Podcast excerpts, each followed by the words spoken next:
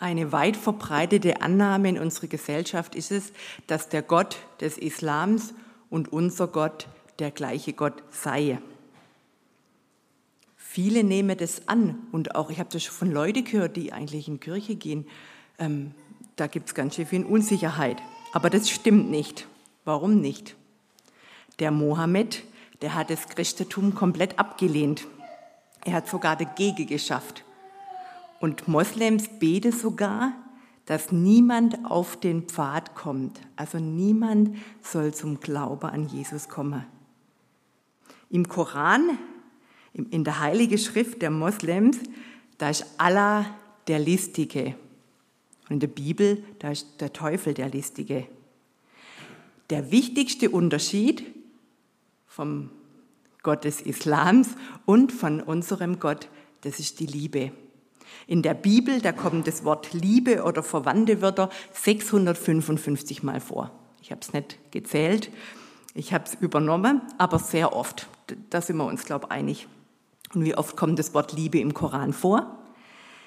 Im Koran und in den Rede und in der Biografie von Mohammed, da kommt viel mehr das Wort oder die Wörter Hass und Mord vor. Hass und Mord, das Gegenteil kommt vor kommt über 35.000 Mal vor.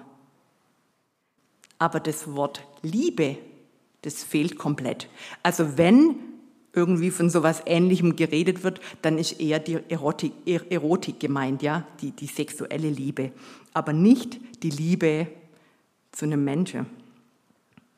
Der zentrale Unterschied der beiden Götter, sage ich mal, ist die Liebe. Daran unterscheiden wir uns. Und deshalb können wir auch nicht sagen, ähm, der gleiche Gott geht nicht, passt nicht.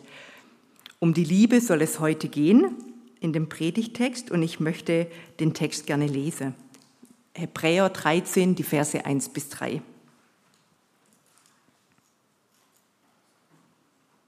Bleibt fest in der brüderlichen Liebe. Gastfrei zu sein, vergesst nicht, denn dadurch haben einige ohne ihr Wissen Engel beherbergt. Denkt an die Gefangenen, als wärt ihr Mitgefangene, und an die Misshandelnden, weil ihr auch noch im Leibe lebt. Ja, typisch für der Hebräer. Der macht so manche Imperativsätze, der fordert auf, der sagt, ja, lasst, euch, lasst uns nun eifrig sein oder werft euer Vertrauen nicht weg, welches eine große Belohnung hat. Lasst uns nun bemühen. Oder er sagt, gastfrei zu sein, vergesst nicht voller Aufforderungen. Aber der Text macht auch deutlich, wie unser Alltag aussehen soll, wie wir als Christen und als Nachfolger Jesu leben sollen. Das soll Auswirkungen haben auf meinen Alltag. Bleibt fest in der brüderlichen Liebe. Da kann man auch sagen, geschwisterliche Liebe. Also auch die Schwestern sind damit eingeschlossen. Aber es geht hier um die Glaubensgeschwister. Bleibt in der Liebe verbunden hört nicht auf. Ich habe kurz gefragt, haben die Liebe gelebt? Das sieht so aus. Sie haben schon Liebe gelebt. Also es wird schon gelebt, sie tun es, aber sie sollen dranbleiben. Und ich glaube, das dürfen wir auch immer wieder hören. Dranbleiben, dranbleiben. Es gibt ja völlig unterschiedliche Vorstellungen von Liebe. Für manche, manche, die meinen mit Liebe, der andere soll mich glücklich machen, in einer Ehe oder in enge Freundschaften. Oder wenn es nicht fühlbar ist, dann ist keine wahre Liebe. Für manche drückt sich die Liebe in, in, in einer Begeisterung für einen Verein aus, für den Fußballverein vielleicht. Aber das ist in dem Text nicht gemeint. Die Bibel gibt uns tiefgründige Antworten, was Liebe ist. Im Griechischen gibt es mehrere Bedeutungen für das eine Wort, was wir Liebe beschreiben auch oder wie es auch in der Bibel heißt. Ähm, da gibt es zum einen mal die Agape. Die Agape, das ist die wohlwollende Liebe, die göttliche Liebe. Die beinhaltet auch die Feindesliebe. Also ich liebe, auch wenn ich nicht zurückgeliebt werde. Dann gibt es die Bedeutung Phileo. Das ist die Liebe zu Freunden. Und das Besondere daran ist, also das wird erwidert, die Liebe. Also wir haben gleiche Interesse, wir lieben uns und, und der andere liebt mich zurück. Ähm, das Phileo kann auch bedeuten, ein Freundschaftskuss, so wie wir es auch in der Bibel öfters lese, einfach diese geschwisterliche Liebe. wir verstehen uns, wir legen uns vielleicht auf eine Welle und verbringen Zeit und tun uns Gutes. Wenn das Neue Testament von Liebe redet, dann gebraucht es hauptsächlich das Wort Agape. Selten Phileo, aber nie Eros. Eros, das ist das erotische Begehren und das wird in der Bibel so nett benannt, wenn dort Liebe steht. Liebe kommt von Gott. Liebe meint auch ja die Feindesliebe. Die Feindesliebe ist interessant, die wird in der Bibel nie, nie mit Phileo beschrieben. Also das ist immer Agape, die Feindesliebe, die göttliche Liebe. Ja, Liebe wird sichtbar. Darum soll es heute gehen. Der größte Liebesbeweis, den Jesus getan hat, war, dass er sein Leben gab. Das ist die stärkste Beschreibung von Liebe. Größere Agape hat niemand als die, dass er sein Leben lässt für seine Phileo. Habe immer die Grundform verwendet, das haben manchmal andere Endungen im Griechischen. Aber die Liebe, die opfert sich auf. Das ist der größte Liebesbeweis. Ich gebe mich hin. Jesus gibt sein Leben. Auch der Paulus beschreibt die Liebe ganz stark in 1. Korinther 13. Der bringt die Liebe auf den Punkt. Eigentlich könnte man für Liebe immer Gott einsetzen, weil Gott die Liebe in Person ist und weil Gott der ist, der auch nur vollkommen Liebe kann. Da heißt es in 1. Korinther 13 ab Vers 4, die Agape ist geduldig und freundlich. Sie kennt keinen Neid, keine Selbstsucht, sie prahlt nicht, ist nicht überheblich. Die, die Agape ist weder verletzend noch auf sich selbst bedacht, weder reizbar noch nachtragend. Sie freut sich nicht am Unrecht, sondern freut sich, wenn die Wahrheit siegt. Die Agape erträgt alles, sie glaubt alles, sie hofft alles und hält allem stand. Ja, eine vollkommene Liebe. Gott ist die Liebe in Person. Also wir sagen von der Begrifflichkeit gerne, Agape ist die göttliche Liebe, die aufopfernde, und Phileo, das ist nur die menschliche, aber das kann man auch nicht sagen, denn Phileo kommt auch mal ähm, für die Liebe vom Vater zum Sohn zur Geltung. Das habe ich euch auch mal rausgesucht. In Johannes 5, Vers 20, da heißt es, denn der Vater hat den Phileo lieb, den Sohn, und zeigt ihm alles, was er tut und wird ihm noch größere Werke zeigen, sodass ihr euch verwundern werdet. Also da auch ähm, mal Phileo genannt für, für Gottes Liebe, aber in der Regel ähm, ist die, also ist, wird die göttliche Liebe als Agape bezeichnet, aber die Phileo ist ein bisschen begrenzter, die ist nicht so vollkommen, vielleicht auch auf Gefühle ähm, beruhend. Ja, wenn Liebe sichtbar wird, die Liebe soll sichtbar werden, das sagt der Hebräer hier, er mahnt uns. Ja. Und er sagt, die Liebe soll sichtbar werden. Dann ist es nur möglich, weil Jesus uns zuerst geliebt hat. Ich habe einige Bibelverse, weil ich finde, weil, weil die Liebe da so stark zum Ausdruck kommt und auch ähm, die Agape so deutlich wird. 1. Johannes 4, Vers 11, ihr, ihr Lieben, also auch er bezeichnet ähm, die, die, die Gläubigen als ganz stark geliebte Agape. Hat uns Gott so geliebt, so sollen wir uns auch untereinander lieben. Und ich denke so oft, als ich den Text gelesen habe, muss ich ehrlich sagen, habe ich gedacht, gibt ja gar nichts Neues, alles klar, den bräuchte man nicht mal erklären, den Text. Und doch, ich habe kurz überlegt, blätter ich weiter, da steht ja schon alles drin, wissen wir, ähm, suche ich mir ein neues, ähm, ähm, ganz ergreifender Text. Aber ich habe gedacht, nein, das ist so wichtig. Wir müssen es nochmal hören. Wenn ich irgendeine Erkenntnis habe, dann sind es oft Dinge, die ich schon oft gehört habe, die mir wieder neu bewusst werden und die ich mitnehme. Und ähm, so ist es da auch. Es ist so schwer zu lieben. Guckt mal eure Beziehungen an, ja. Ähm, ähm, denkt mal drüber nach. Wie, wie geht's euch da? Vielleicht fällt es manche auch leicht, gerade dann, wenn sie erwidert wird. Aber wenn die Liebe nicht erwidert wird, aus eigener Kraft schaffe ich es nicht. Und das ist das Schöne, dass Jesus uns zuerst geliebt hat und diese Liebe lebt in uns. Und in Römer 5, Vers 5, das heißt es, die Liebe Gottes, die Agape, ist ausgegossen in unsere Herzen durch den Heiligen Geist, der uns gegeben ist. Gottes Liebe in uns. Wir dürfen eigentlich ganz einfach empfangen und weitergeben. Oder im Epheser heißt es mal, sauft euch nicht voll Wein, sondern lasst, es, lasst euch vom Geist Gottes erfüllen. Das ist in einer Zeitform geschrieben, dass wir das immer wieder machen dürfen. Wir dürfen anzapfen. Jesus, ich habe keine Liebe für den, meinen Kollegen oder wie auch immer. Und wir dürfen sagen, gib mir Liebe, ich brauche Liebe, ich brauche dein Heiliger Geist. Und diese Ausstattung macht uns fähig, den anderen zu lieben. Wissen wir ja, das ist so ein bekanntes Thema und die Umsetzung ist doch nicht leicht. Aber dann kam mir noch ein Gedanke, was uns manchmal dabei hindert. Ähm, wir leben ja in einer Gesellschaft, ähm, die auch ganz schön krankt. Wir haben hier jetzt gerade keine Kriege, aber wir haben irgendwie eine andere Krankheit. Und ich würde die mal nennen, die Selbstverwirklichung. Wir sind so beschäftigt mit uns, die Gesellschaft allgemein, das ist im Trend, dass ich mich selber verwirkliche. Ähm, ich habe das mal in, ich möchte mal zwei Königreiche darstellen. Der Billy hat vor zwei Wochen mal gesagt, Thron, also Thron, äh, Throne. Ich habe es jetzt mal im Bild von Königreiche. Ähm, ein Königreich ist die Selbstverwirklichung, der Ego. Da geht es darum, ich realisiere meine Ziele. Meine Wünsche sollen in Erfüllung gehen. Das, was ich mir erträume.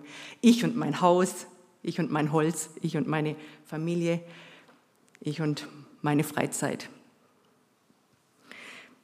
Egoisten oder so Menschen, die gerne ihr Leben selbst verwirklichen, die streben danach, ähm, nach ihrem Vorteil ohne Rücksicht auf andere. Mal ganz schwarz-weiß gesagt, also die beachten die anderen gar nicht. Die treffen Entscheidungen, in denen sie hoffen, dass für mich auch was rausspringt. Irgendwie ähm, muss es auch um mich gehen. Ich habe einen Hintergedanke, für mich muss auch noch ähm, was rausspringen. Eine ganz starke Ich-Bezogenheit ist zu beobachten. Und genau davor warnt der Hebräer-Schreiber. Der warnt die Hebräer äh, davor, sich selbst verwirklichen zu wollen. Das andere Reich, habe ich mal genannt, die Selbstlosigkeit, der nimmt sich selber zurück, der selbstlose Mensch. Seine Wünsche, seine Ziele, die stehen hinter an. Es geht nicht um der eigene Nutze und der eigene Vorteil, und man hat auch nicht irgendwie so einen Hintergedanke, es können für mich vielleicht auch noch das Bestmöglichste rausspringen. Ein Beispiel für jemanden, der so selbstlos lebt, ist dieser Vater mit seinem Sohn. Er hat hier ein Hemd mit seiner Aktetasche, es regnet, sie laufen durch die Regen und der Vater, der hält den Schirm in der rechten Hand für seinen, für seinen Sohn, der nicht nass wird. Man hat den Eindruck, der läuft da quietschfidel. Vater selber patschnass. Er opfert sein, er teilt sein, er gibt den Schirm seinem Sohn, damit er trocken, trocken durchkommt. Das ist für mich so ein Zeichen, ja, wie Liebe sichtbar wird. Das Bild von Eltern zu Kindern ist ein ganz schönes Bild für Liebe. Da opfert man ganz schön viel auf. Die Mütter, die Väter. Man stellt sich hinter an ein schönes Bild. Ja, wenn die Liebe sichtbar wird, dann steht die Selbstverwirklichung nicht im Vordergrund. Ich meine damit aber auch nicht, wenn ich die zwei Königreiche angucke oder noch mal in Erinnerung rufe, ich meine damit auch, und ich glaube, so verstehe ich die Bibel auch nicht, dass ich unterwürfig leben soll oder ja, dass ich, dass ich gar nicht mehr nach mir gucke. Das ist auch nicht biblisch so wie es im Doppelgebot der Liebe heißt, ähm, liebt Gott und liebe deinen Nächsten wie dich selbst. Manchmal bin ich selber mein Nächster. Manchmal brauche ich auch ähm, eine, eine, eine, eine Versorgung für meine Wunde, wie in dem Bild oder im Gleichnis vom Verlorenen, nee, vom barmherzigen Samariter. Ähm, der Verletzte, das bin manchmal auch ich. Das kann ich auch manchmal sein. Denn wenn es mir gut geht, wenn ich gut für mich sorge, dann, dann bin ich aus, ausgeglichen und habe die Kraft, andere zu lieben. Wenn es mir gut geht, dann strahle ich das aus. Und wenn es mir nicht so gut geht, wenn ich unzufrieden bin und unausgeglichen, dann merke die anderen das auch schnell. Bin ich ungeduldiger, da muss es zack, zack gehen oder kurz und knapp und wie auch immer. Man sagt ja auch, verletzte Menschen verletze. Wenn ich nicht irgendwie ähm, ausgeglichen bin oder wenn ich verletzt bin, wenn Dinge nicht aufgearbeitet sind, dann, ähm, dann explodiert man viel schneller. Man reagiert bei Kleinigkeiten über und wird schnell pampig. Bei mir ist es manchmal so, wenn jemand anders mit mir nicht liebevoll umgeht, auch jetzt in dem Sinn in Form von Worte, ich denke manchmal, oh, hast du heute einen schlechten Tag? Es gibt aber Leute, die suchen zuerst den Fehler bei sich. Ich gucke meistens mal bei dem, der hat, dem geht es vielleicht nicht gut. Aber da hilft mir ein gutes Zitat. Das sagt nämlich, liebt mich, wenn ich es am wenigsten verdient habe, denn da habe ich es am nötigsten. Also ich habe gesagt, wenn ich ähm, schlecht drauf bin, dann, dann kann schon mal sein, ich pump jemand an oder bin kurz angebunden. Aber der andere kann eigentlich wissen äh, oder, oder ahne, dass mir es vielleicht gerade gar nicht gut geht, äh, wenn ich so reagiere. Also trotzdem lieber, auch wenn jemand ähm, dieses nicht erwidert, das ist, da kommen wir auch der Feindesliebe ja schon wieder näher, ähm, auch wenn er es nicht verdient hat. Das ist das, was Jesus auch macht, unverdient. Um andere zu lieben, ist es total wichtig, dass ich in Verbindung bin mit Jesus und mich von ihm beschenke lasse mit seiner Liebe. Der Bibeltext macht jetzt auch ganz, zwei ganz konkrete Beispiele deutlich, ähm, an denen wir unsere Liebe zeigen sollen. Denn unsere Geschwister, den Leute aus der Gemeinde. Wenn Liebe sichtbar wird, zeigt sich das in der Gastfreundschaft. Ich durfte die Gastfreundschaft schon bei vielen genießen hier und ähm, das ist schön. Es macht wirklich ähm, Spaß auch und wenn man mal bei jemand eingeladen war, da ist man irgendwie viel näher verbunden. Man kennt den, man kennt sein Umfeld. Das ist was Schönes. Besuche, ähm, die dienen auch dazu, dass man echt mal drüber redet, wie es einem wirklich geht. Oder dass man mal für eine Sache betet. Es ermutigt einfach. Das erlebe ich und das sagt der Schreiber auch, ja ladet Gäste ein. Die Juden haben auch einen ganz starke, ganz starke große Wert darauf gelegt, dass Freundschaft gelebt wird und dass Kranke besucht wird. Die Herberge seiner Zeit, die waren ganz schön schmutzig, die waren teuer und die haben auch einen schlechten Ruf äh, ähm, gehabt. Die meisten Christen waren sehr arm und ähm, da war das kaum möglich, da in so einer Herberge zu übernachten. Da war das noch viel notwendiger als heute vielleicht, ähm, Gäste einzuladen. Und trotzdem greift das Thema Gastfreundschaft auch Jesus auf. Er, er, bespricht, er spricht davon, dass es auch im Endgericht einen Wert haben wird, die Gastfreundschaft. Denn er sagt, Matthäus 25, denn ich bin hungrig gewesen und ihr habt mir zu essen gegeben. Ich bin durstig gewesen und ihr habt mir zu trinken gegeben. Ich bin ein Fremder gewesen und ihr habt mich aufgenommen. Und sagt er, der König wird ihnen dann antworten, was ihr für einen meiner geringsten Brüder oder für einen meiner geringsten Schwestern getan habt, das habt ihr für mich getan. Es gibt Leute, die sagen, meine Wohnung ist zu klein, ich habe meine Wohnung ist nicht so schön und ähm, man hat alle möglichen Ausrede, ich habe nicht die Gabe einzuladen. Aber ich glaube trotzdem, auch dann, wenn wir nur einen Tisch haben und zwei Stühle, ähm, gibt es Menschen, die dankbar sind, wenn sie eingeladen werden, wenn man mit ihnen Zeit verbringt. Auch wenn es bei uns heute so ein bisschen anders ist. Wir haben ein Bett, wir können uns eine Herberge oder so leisten. Trotzdem will ich heute Morgen mal fragen, ja, gibt es Besucher in der Gemeinde oder Gemeindeglieder, mit denen wir mal eine Mahlzeit teilen könnten? Kennt ihr Leute, die sich über einen Spieleabend freuen würden? Oder können wir uns für reisende Missionare einsetzen, unterstützen? Gastfreundschaft bedeutet, den anderen aufnehmen so dass er sich wie zu Hause fühlt. Im Vers 2 heißt es ja in unserem Bibeltext, gastfrei zu sein, vergesst nicht. Denn dadurch haben einige ohne ihr Wissen Engel beherbergt. Der Schreiber denkt vielleicht an Lot, Der hatte ja mal Engel bei sich, ähm, die hat er über Nacht beherbergt und die wurde ihm dann zu großer Rettung. Seine ganze Familie wurde gerettet dadurch. Oder der Abraham, als die drei Männer vor ihm standen, die haben ihm gesagt, sie kommen in einem Jahr wieder und dann wird er einen Sohn haben.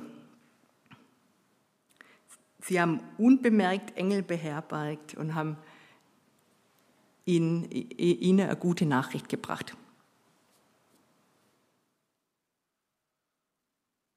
Ein weiterer Punkt, den der Hebräerbrief anspricht in einer kurzen Verse, wenn Liebe sichtbar wird, fühlen wir mit anderen mit. In der Anfechtung und in schweren Zeiten sind wir leicht in der Gefahr, uns selber zu denken. Hauptsache, wir bekommen noch genügend Vorrat oder wie auch immer. Aber da, gerade da ist es wichtig, dass man näher zusammenrücken, dass man zusammenhalte. In der Zeit, da waren einige im Gefängnis um des Glaubens willen. Sie wurde echt schwer gehänselt. Ihnen wurde schweres Leid zugefügt. Aber es wird ganz deutlich, wir sollen an die Gefangene denken, als ob wir selber mit ihnen im Gefängnis wären. Finde ich schon ein starker Ausdruck. Leidet mit ihnen, als würdet ihr die Schläge selbst bekommen. Das war oft so, dass Leute aus Glaubensgründe oder wegen Schulden ins Gefängnis gekommen sind. Aber die Gemeinde soll die Menschen in Not nicht vergessen. Andere Trost zu geben, setzt die Fähigkeit voraus, sich einfühlen zu können. Man braucht Einfühlungsvermögen, man braucht Empathie, ja, zu erkennen, was braucht der andere, was, was ich will ihn verstehen und ich will nachempfinden, wie es ihm denn geht. Unsere Situation ist eine andere und trotzdem sind weltweit viele Christen im Gefängnis und ähm, für die dürfen und müssen wir auch beten, die, die im Gefängnis sind die leider große Not, so wie hier es beschrieben, wie es hier beschrieben ist. Und doch ist unsere eine andere, unsere Situation. Und ich, ich, ich will mich fragen heute Morgen, wo haben unsere Glaubensgeschwister Not? Wie geht es dem anderen geistlich? Hat er Zweifel, Ängste? Manche haben sich auch in der Corona-Zeit ein bisschen zurückgezogen, ja, sind Ängste dahinter. Ähm, was kann da dahinter liegen? Einfach mal zu fragen, was ist die Not heute? Der Walter Nietzsche, der sagte mal, das hat mir sehr gefallen, sehr steil, lieben heißt, die wahren Bedürfnisse des anderen zu erforschen und zu stillen suchen. Vielleicht ist da ein Ansatz dahinter, ähm, aber mal erforschen, das heißt ja auch, ja, so als ob ihr das selber erlebt wird. Macht euch mal Gedanken, wie geht es dem in, in seiner Haut? Wie geht es dem, der in ganz andere Schuhe geht als ich? Sitze ich im Königreich der Selbstverwirklichung und denke, ja, ich gucke nach mir, Hauptsache ich und, und mein, meine Familie kommt irgendwie durch, das ist ja schon auch wichtig. Aber wo kann ich jemand anders ermutigen oder eine Freude machen?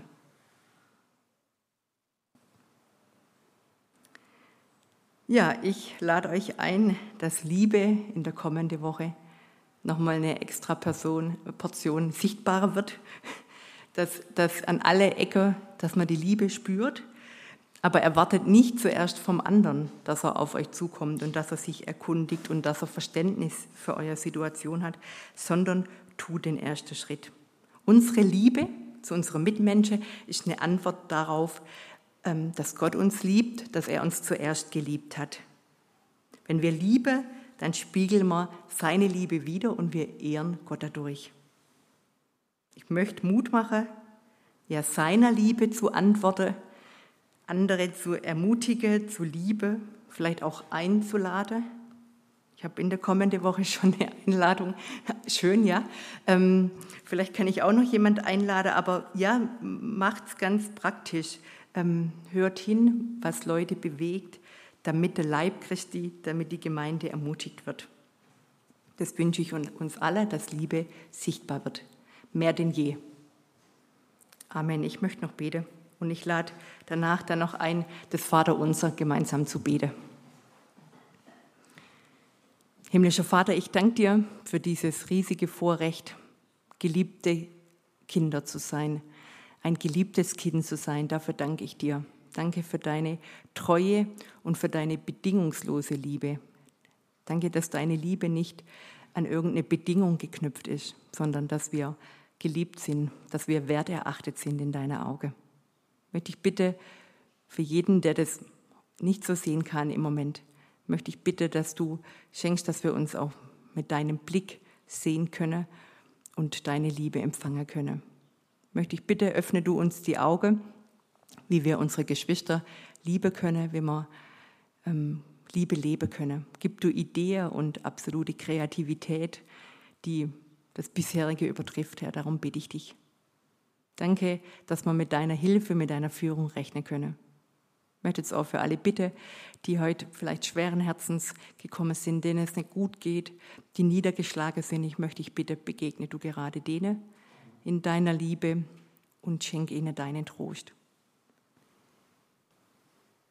Danke, Herr, dass wir mit dir leben dürfen und unterwegs sein dürfen, uns von dir korrigieren, aber auch empfangen können. Dafür danke ich dir. Wir beten gemeinsam, Vater unser im Himmel, geheiligt werde dein Name, dein Reich komme, dein Wille geschehe, wie im Himmel, so auf Erden. Unser tägliches Brot gib uns heute und vergib uns unsere Schuld, wie auch wir uns vergeben. Denn dein ist das Reich. Dein ist das Reich und die Kraft und die Herrlichkeit in Ewigkeit. Amen. Amen. Wir singen noch ein Lied.